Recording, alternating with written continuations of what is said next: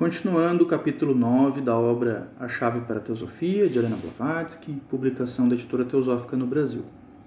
Algumas palavras sobre escandas. Brevemente, vou eh, apresentar uma definição para quem não está familiarizado com o termo. Os escandas, eles também são chamados de tendências da alma ou cicatrizes da alma. Por quê? Porque se tratam das tendências que a gente carrega entre uma reencarnação e outra, tanto para os nossos vícios ou tendências que podem ser prejudiciais, como para as virtudes.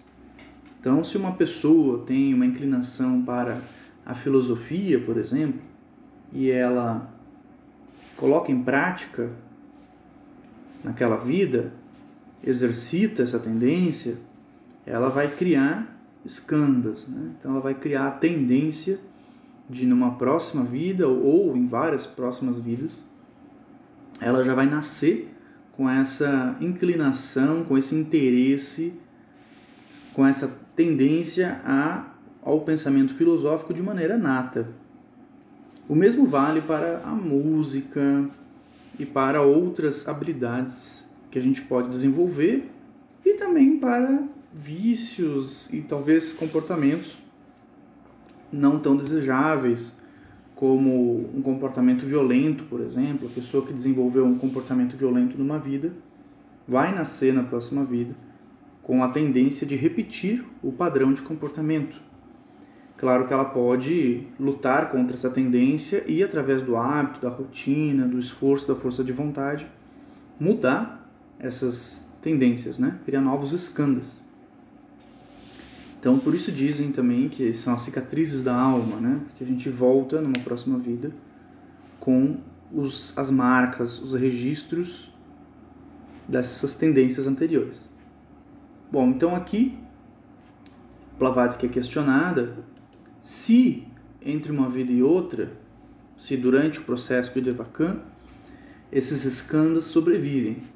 Então ela diz que sim, que ela usa uma analogia, né? ela diz que são como germes flutuando na atmosfera do plano terrestre, prontos para voltar à vida, como inimigos vingativos e rancorosos, aderindo à nova personalidade do ego quando se reencarna.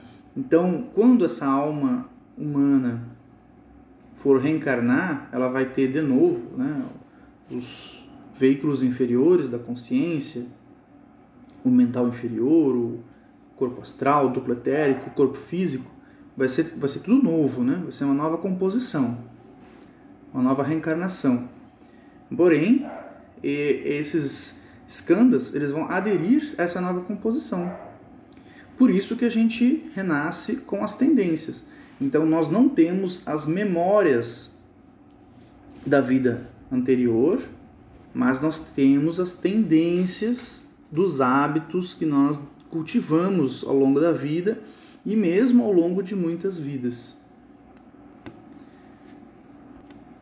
Então ela diz que isso faz parte da própria justiça divina, né? Então, num processo de evolução dessa alma humana, desse ego, onde através do esforço a pessoa adquire seu progresso. Então, que a diferença entre a doutrina teosófica, a doutrina cristã, por exemplo, ela usa como exemplo aqui que não se acredita em um salvador externo, mas que nós, modificando nossas tendências ou purificando, a gente vai de vida em vida progredindo, né? E colhendo os frutos desse progresso. Então ela diz, né, que a, a, não, não há no pensamento teosófico do sistema apresentado por ela, a crença na ressurreição, como muitas religiões pregam, de que a pessoa vai voltar com o mesmo corpo, a mesma pessoa, né? a vida durante o juízo final ou no retorno do, do Salvador da sua religião. Né? Então, essa crença não faria parte do pensamento teosófico da maneira que ela apresenta, mas sim da reencarnação. Então, a pessoa renasce, mas é uma nova pessoa os princípios inferiores são todos novos, mas preserva as tendências de comportamento da vida anterior e das vidas anteriores. Ela também é questionada se durante o Devakan nós preservaríamos algum tipo de conhecimento né, superior sobre a vida. E ela diz que as, as faculdades que a gente desenvolveu, desenvolveu durante a vida de maneira abstrata, ideias, ideais. Então ela cita aqui a música, a pintura, a poesia, né? e podemos citar a filosofia, a teosofia, a religiosidade, a espiritualidade. Então, essas ideias, ou ideias altruístas, né? essas questões mais abstratas, então a gente desenvolve durante o período de Devakan, o período de repouso entre uma vida e outra, o período cíclico né, de repouso, nós desenvolvemos é, na máxima potência isso que foi desenvolvido durante a vida. Aí ela é questionada se estamos mais livres né, durante o Devakan, mais livre do corpo físico, se nós não nos tornaríamos oniscientes. E ela diz que não, porque a consciência superior durante esse repouso está presa ao conhecimento da vida, da última vida. Né? Então, é, a pessoa consegue desenvolver muita coisa que ela tenha desenvolvido em vida. Então, ela vai refinar nesse mundo mais sutil, né, mais abstrato de consciência, ela vai poder potencializar e refinar essas, esses pensamentos mais elevados. Porém, não vai poder fazer nada diferente do que ela colocou em prática em vida, porque ela não adquiriu né, esses conhecimentos. E o conhecimento não vem de maneira instantânea, do nada.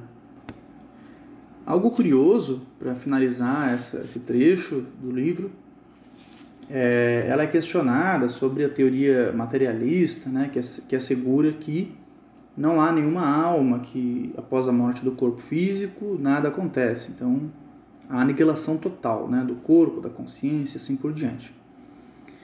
E ela diz que, para essas pessoas que acreditam nisso, esse realmente é o destino que as, as aguarda.